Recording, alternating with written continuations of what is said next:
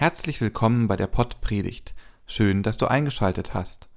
Robert Vetter und ich, Christoph Matsch-Grunau, sind Pastoren im evangelischen Kirchenkreis Delmenhorst-Oldenburg-Land. Für einen kurzen, knackigen Input am Sonntag bist du hier bei der Pott Predigt genau richtig. Alle Informationen findest du auch in den Show Notes, der Beschreibung zu dieser Episode. Hast du schon einmal für einen Gefallen eine Freundschaft aufs Spiel gesetzt? Dass Hartnäckigkeit oft die einzige Möglichkeit ist, und wir uns nicht dafür schämen brauchen, darüber wollen wir heute in der Predigt sprechen. Viel Spaß mit der Pottpredigt. Liebe Hörerin, lieber Hörer, wann hast du das letzte Mal einen großen Gefallen eingefordert?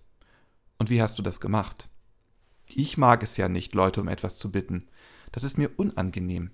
Und da ich nicht gut darin bin, Forderungen zu stellen, fällt es dem anderen vermutlich leichter, Nein zu sagen. Aber manchmal muss ich den Gefallen einfordern. Im besten Fall kann ich einen Freund oder eine Freundin fragen. Wer etwas will, sollte nett sein.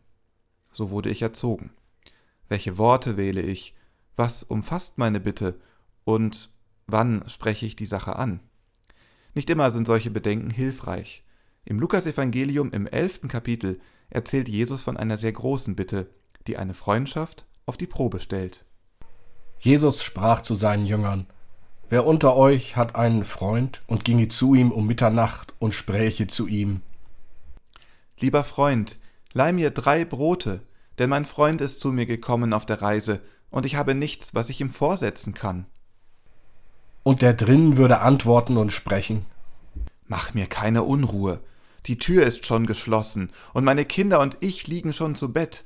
Ich kann nicht aufstehen und dir etwas geben. Ich sage euch, und wenn er schon nicht aufsteht und ihm etwas gibt, weil er sein Freund ist, so wird er doch wegen seines unverschämten Drängens aufstehen und ihm geben, so viel er bedarf. Und ich sage euch auch, bittet, so wird euch gegeben. Suchet, so werdet ihr finden. Klopfet an, so wird euch aufgetan. Denn wer da bittet, der empfängt. Und wer da sucht, der findet. Und wer da anklopft, dem wird aufgetan. Wo bittet unter euch ein Sohn den Vater um einen Fisch, und der gibt ihm statt des Fisches eine Schlange? Oder gibt ihn, wenn er um ein Ei bittet, einen Skorpion? Wenn nun ihr, die ihr böse seid, euren Kindern gute Gaben zu geben wisst, wie viel mehr wird der Vater im Himmel den Heiligen Geist geben denen, die ihn bitten? Was für eine Frechheit, oder? Mitten in der Nacht ich habe zwei Kinder, die sind anderthalb und vier Jahre alt. Ich kann den Mann in der Geschichte verstehen. Weiß sein Freund nicht, wie viel Arbeit das ist, Kinder zum Schlafen zu bringen? Mach mir keine Unruhe, das unterschreibe ich. Egal was du willst, halt dich kurz und bleib um Gottes Willen leise. Das muss wirklich ein guter Freund, eine gute Freundin von mir sein oder ein sehr großer Notfall, dass ich um die Zeit die Tür aufmache. Würdest du die Tür aufmachen? Lass uns einen genaueren Blick auf den Grund der Störung werfen. Völlig überraschend hat sich ein Gast angekündigt und die Essensvorräte reichen nicht. Gastfreundschaft ist ein hohes Gut. Soll der Freund den Gast etwa hungern lassen? Der aus dem Bett geklopfte soll's also richten. Eine ganz schöne Belastungsprobe für die Freundschaft. Was ist das für ein Freund, der den anderen im Regen stehen lässt? Oder ist es okay zu sagen, selbst schuld, sieh doch zu, ist doch dein Gast. Und bleib leise, die Kinder schlafen. Jesus erzählt nicht, wie es mit den beiden Menschen weitergeht. Schmeckt das Brot? Bleiben sie Freunde? Lachen sie später darüber? Oder war das Eingefallen zu viel? Jesus macht kein Hehl daraus. Das ist ihm egal. Er behauptet, unabhängig, ob man wegen der Freundschaft etwas gibt in Wirklichkeit wird man am Ende etwas geben, weil der andere hartnäckig genug nachfragt. Und da fühle ich mich ertappt. Wie oft habe ich schon klein beigegeben, nur um die Sache hinter mir zu haben? Hartnäckigkeit schlägt Freundschaft? Hartnäckigkeit führt aber auch zum Ziel. Und diese Hartnäckigkeit wird umso wichtiger, umso größer die damit verbundene Bitte ist. Der ukrainische Botschafter Andriy Melnyk kennt sich damit aus, wie es ist, Forderungen an die deutsche Regierung zu stellen. Im Gegensatz zu vielen anderen Diplomaten belässt er es nicht bei einem respektvollen Umgangston. Stattdessen setzt er auf drastische Ansprache und immer wieder auf Provokation. Da wird mal der deutsche Bundespräsident ausgeladen oder Kanzler Scholz als beleidigte Leberwurst beleidigt. Das sind keine emotionalen Ausrutscher, sondern das ist politisches Kalkül. Denn Melnik muss sehr laut an die Tür bollern, egal wie spät es ist. Und er will nicht einfach nur drei Brote leihen, sondern das ukrainische Volk, das er vertritt, braucht dringend politische, humanitäre, finanzielle und vor allem militärische Unterstützung. Nur durch sein hartnäckiges Auftreten können Melnik und die Anliegen der Ukraine im Gespräch der deutschen Öffentlichkeit bleiben. Ob es der Ukraine besser ginge, wenn sie nur lieb bitte, bitte gesagt hätte? Hartnäckig bitten für die gute Sache. Hartnäckig bleiben, auch wenn dafür die Freundschaft aufs Spiel gesetzt werden muss.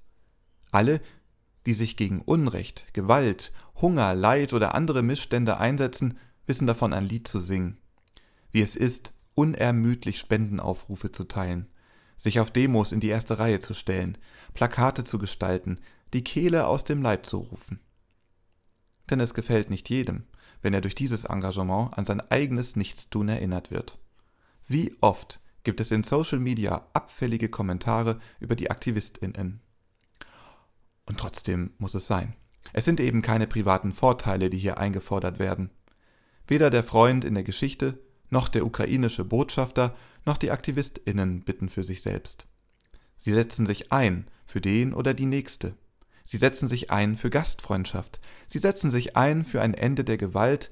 Sie setzen sich ein für eine bessere Welt.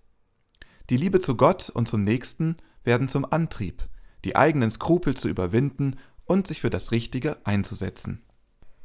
Jesus erzählt seine Geschichte, um uns zu erklären, wie wir zu Gott beten sollen. Er sagt, Bittet, so wird euch gegeben. Suchet, so werdet ihr finden. Klopfet an, so wird euch aufgetan.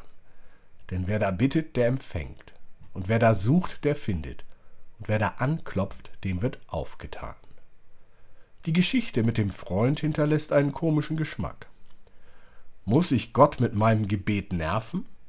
Hört Gott mich nicht, wenn ich mich nur zögernd bei ihm melde? Wer dreist ist, gewinnt?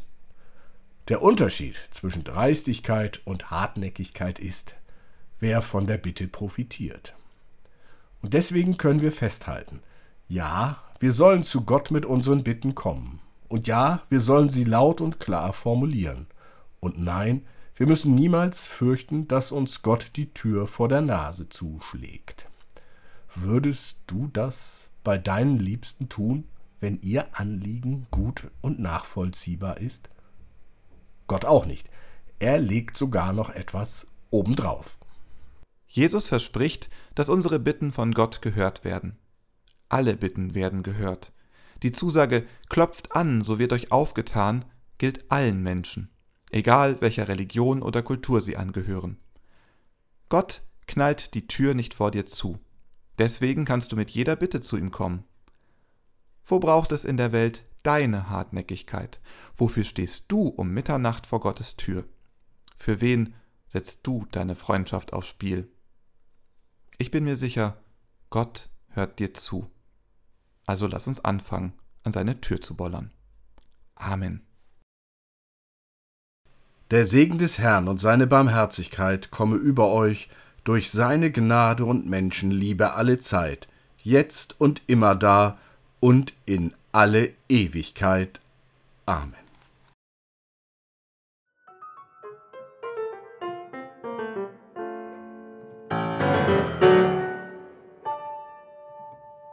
Dieser Podcast ist ein Angebot des evangelisch-lutherischen Kirchenkreises Delmenhorst-Oldenburg-Land.